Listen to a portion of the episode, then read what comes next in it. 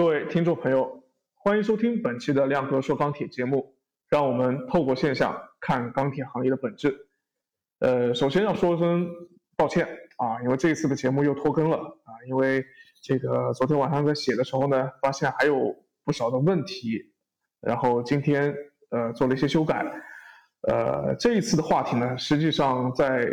之前在上上周就想给大家分享，但是亮哥觉得呃逻辑上还有欠缺啊，在看了不少其他人的这个研究文章之后呢，有一些心得啊，也写一篇文章来说说我的观点。关注我们节目的朋友应该知道，自从亮哥在六月份的节目中表示，近期钢材市场。将进入一个震荡市啊，而且最近市场的表现也确实在沿着这样的一个预期走，但是在这种行情当中呢，采购方显然压力也是没有之前那么大，但是现货市场的卖方和期货市场的玩家就显得有些举棋不定了，因为无论是看空还是看多，似乎都有非常多的充分的理由，谁也不服谁，多空双双方的理由啊，我。概括了一下，大致如以下几点。首先呢，从空方来说，短期的价格受政策态度和季节性这个淡季预期的双重压制。MAS 六六月份中旬公布的库存数据也显示啊，主要的钢材品种已经进入到增库存的阶段，消费淡季的预期已经被证实了，而且各部委又不断的表态啊，对投机性。这种做多的心理有明显的压制。那从中长期来看呢，美联储态度由鸽转鹰，啊，很有可能会在下半年成为刺破全球大宗泡沫的一个关键因素，啊，那这是空方的观点。那多方呢是这么认为的啊。近期呢，这个大宗商品上涨的原因，除了美元超发之外，另外一个重要的原因就是疫情之下工业品的。供给不足导致的一个全球性的供需失衡、供需错配的问题。那这一点从今年一到五月啊，我国这个出口的同比增长百分之三十，进出口总规模创历史新高，可以看得出来。因为只有我国能够很好的去供应全球的这样子的一个呃消费市场。另外呢，国际市场的价格居高不下，特别是欧美。中国作为最大的原料供应方啊，最大的原料原料的需求方和这个工业产品的生产方，如果不是近期出口政策调整啊，以及各方面的政策的调控，嗯，我们需要的原料的矿石以及生产出来的工业产成品的价格能够维持当前的平稳，都几乎是不可能的事情啊，肯定是要涨上天的。那这是双方的一个主要观点。那么从这个多空两方的观点中，不难看出啊，短期预期上啊是势均力敌的，但是呢有这么三个长期的因素啊影响着全球大宗商品的价格啊，这些才是我们需要密切关注的。哪三个呢？那就是美联储货币政策、全球供需错配的一个修复情况，以及我国钢铁减碳发展的具体措施。那首先来看这个关于美联储这一块啊，我的标题是美联储主动转变态度还是预期管理？之前我们一直关注的这个美联储货币政策啊，在上周的议息会议当中终于出现了变化。之前亮哥也说过，这个虽然四月份美国的 CPI 数据就已经超过预期了，但是美联储呢，它往往是要矜持一段时间，因为美联储对于通胀的治理。信奉的是一个叫做理性预期的理论。简单来说呢，就是美联储认为啊，市场上的这个通胀很大程度上是由市场的预期所造成的。所以呢，美联储只要控制了市场对通胀的预期，就能控制住通胀啊。这个不管这个是不是一个歪理，但至少美联储它是这么在在干的。所以呢，我们看到美联储在控制市场对通胀的预期方面，现在是花样百出，就差告诉告诉我们市场的参与者，不要相信 CPI 的数据啊，你只要跟着我的说法去走就行了。但是呢，五月份的 CPI 啊，就是美国的这个 CPI 数据继续的扩张，也再度引发了市场担忧啊。毕竟纸包纸包不住火嘛，这本身就是在预期之中的。只是呢，美联储的态度呢，它这么快的转变，反而让亮哥觉得有那么一些不踏实。毕竟在上一轮的经金融危机、全球大放水之后呢，美联储在二零一三年的六月份的议息会议当中，就表示如果失业率下降至百分之七的话，就开始缩减 QE。但是呢，一直到第二年啊，也就二零一四年的三月份。失业率已经降到了百分之六点七，就已经跌破了之前定的这么一个标准线，它都没有开始启动缩减计划。最后到是什么时候呢？是到差不多六月份的时候，失业率降到了百分之六点二才开始缩减的。所以说呢，美联储的这个这个这个政策其实也是一直在随着市场的变化而变化的，并不说我定了多少就可能一定会去遵守它。另外呢，就是拜登信誓旦旦的基建计划，那钱从哪来的？所以个人认为啊，当前美联储态度的转变，并不一定是这个向市场预期去妥妥协了啊。有些人可能以为认为啊是大家逼着美联储去妥协了，但是我认为这个可能性是相当低的。更有可能呢，我他现在的态度也依然是市场的预期管理当中的一环，就是我我先。不去做出具体的动作，而是先表态啊，包括我投票要加息的人人数增加了啊，包括我先释放出来说啊，可能要二零二三年要加息啊，现在又提前到二零二二年加息，这么释放一个一轮强烈的这种市场预期出来，通过这种影响市场预期的行为来影响通胀啊，那所以可以理解为这是在。测试市场的反应。如果说市场确实如他预料那样子啊，我通过打嘴炮的方式啊，通过这样子的一个方式就能够达到这个控制通胀的这样子的一个目的的话，那么接下来我会不会如期的去关水龙头？会不会真的去加息？这个东西就不好说了啊，可能就会像上次一样的继续再延后。啊，也就是说，我先把嘴炮打了，看市场反应，这个，然后再去决定我接下来的具体动作。呃，那所以至少短期来看呢，不管它是不是打嘴炮，那至少这个短期来看呢，确实是把有色金属期货的价格打下来了啊。我们看到最近伦敦交易所的这个铜和锌的合约价格，确实在最近几天大幅的下跌啊，这个这个把应该说是把最这个前面一段时间的这个涨幅都给打没了，那黑色金属的价格在上周的话也是出现了明显的回调啊，那这是第一点。那第二个呢，就是呃我们说到的全球供需错配这个修复情况怎么样啊？我的标题是海外大宗的供供给缺口啊到底在哪儿？那如果说美联储的货币政策更像是通过打嘴炮来影响市场的话，那么这个全球的供需错配啊，这个事情就显得更实在一些了。实际上呢，当前的这个全球供需错配，主要是表现为发达国家在自身啊比较好的这种医疗体系和福利体系之保障之下，居民居民的消费消费率先恢复啊。当然，它这个较好的医疗体系和福利体系是呃是客观存在的啊，只不过这个治理方面现在确实存在问题。那么。但是跟其他的啊新兴市场国家来看的话呢，确实他们相对来说这个恢复的还是比较好啊，而且自身的，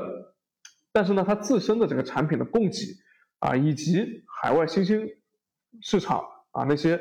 打不起疫苗或者说是买不起买不到疫苗的国家，那他们的这个商品的供给依然是滞后的啊，商品的生产这块依然是滞后的。而我们看到，从这个数据来看呢，美国公布的积压订单基准数啊，在二零二零年的六月份，也就是去年的六月份左右，是快速的攀升。也就是说，从去年的六月份开始，他们手上的积压订单的量是在快速的增加啊，因为这个消费太多，但是我生产不过来。从这个指数是从十六左右升到了二零一五年，也就今年的五月份左右的这个百分呃这个四十五点左右，也就差不多是翻了这个三倍，创下了新高。而这个我们也是啊，从它这个 PMI 指数里面的分项指标啊，就是生产的指数减去订单指数，这么做了一个差值。那这个差值呢，越低就说明它的生产越低啊，就是供供给的缺口越高。那么这个这个指数呢，也是降到了历史的新低。那说明美国国内目前的这个供给的缺口也是达到了比较高的一个水平。而且从目前来看，这个数据的趋势都没有出现拐头的这样一个迹象。不过呢，从全球生铁产出的角度来看呢，除中国以外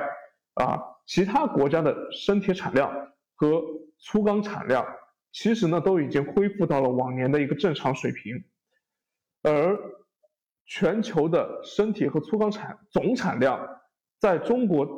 中国市场的增产的支撑下，是继续的破前高啊，也就是说，这个中国的产量在继续增加，推动的全球的产量在继续的破前高。而其他国家的产量实际上是现在是已经是回到了之前的一个平均水平。那么，所以从全球供需的一个就供需的角度来看呢，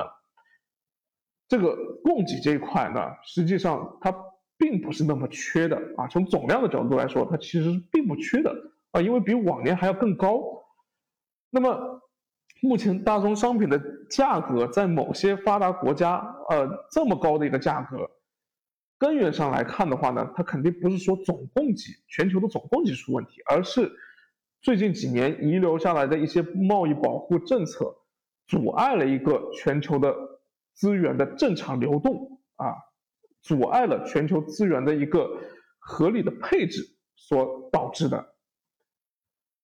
那么第三个，我们再把视线回到国内来啊，就是我我的标题是粗钢产量遇遇到了天花板。啊，刚刚已经说到了，我们全球的粗钢产量在继续增加的，而且其中中国的贡献非常大啊。最近两年，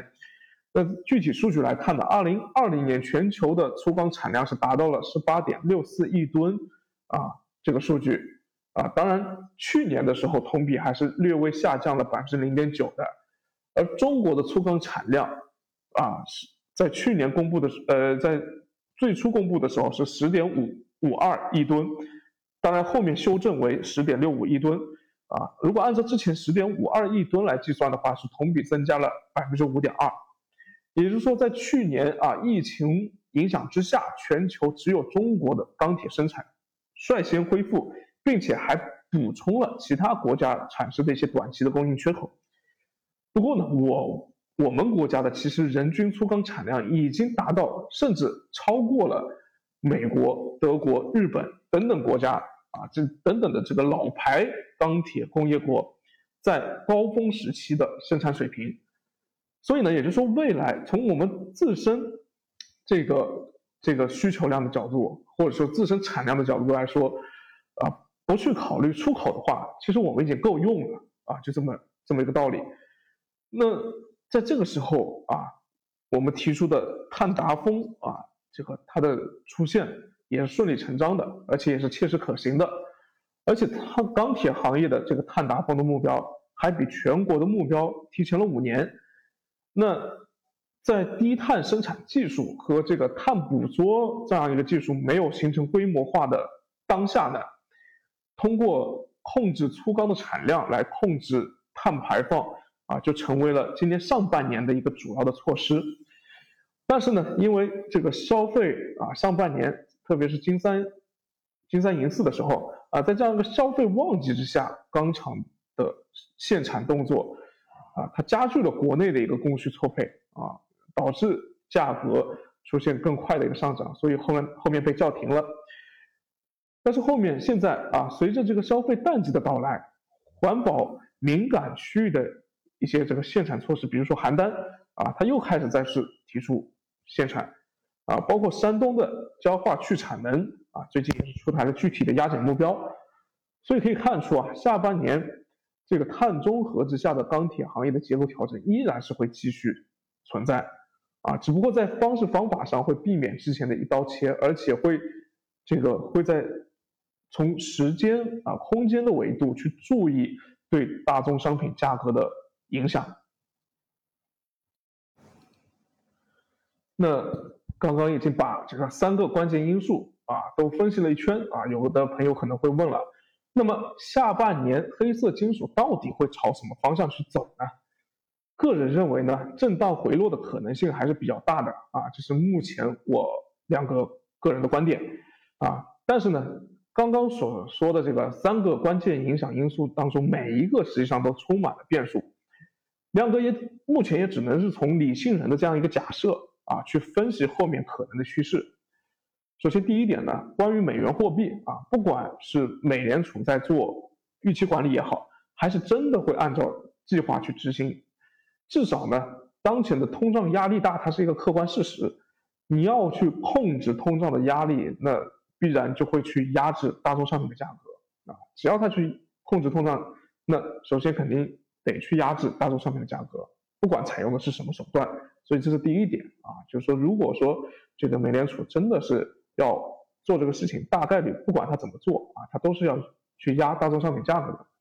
那第二点呢？海外大宗的这个供给缺口，它肯定不会一直持续下去啊，这只是疫情之后的一个呃非正常的现象。那我们看到最近也有传闻说，美国会取消部分产品的进口关税啊，欧盟也计划要增加它的进口配额，而且随着疫苗接种的覆盖率啊不断扩大，这个这些国家它自身的供应链，自身的供应链也有望在下半年继续的恢复啊，所以欧美的。钢价啊是有望向全球的平均水平、平均价格水平去回归的。那第三点呢，随着海外工业品啊供给的一个恢复啊，就他们自己本身这个生产开始恢复了，那么对于国内的转移订单需求也会随之弱化啊，就是我自己供给开始恢复了，那那那我就不需要进口你那么多的这个这个产品过来了。呃，当前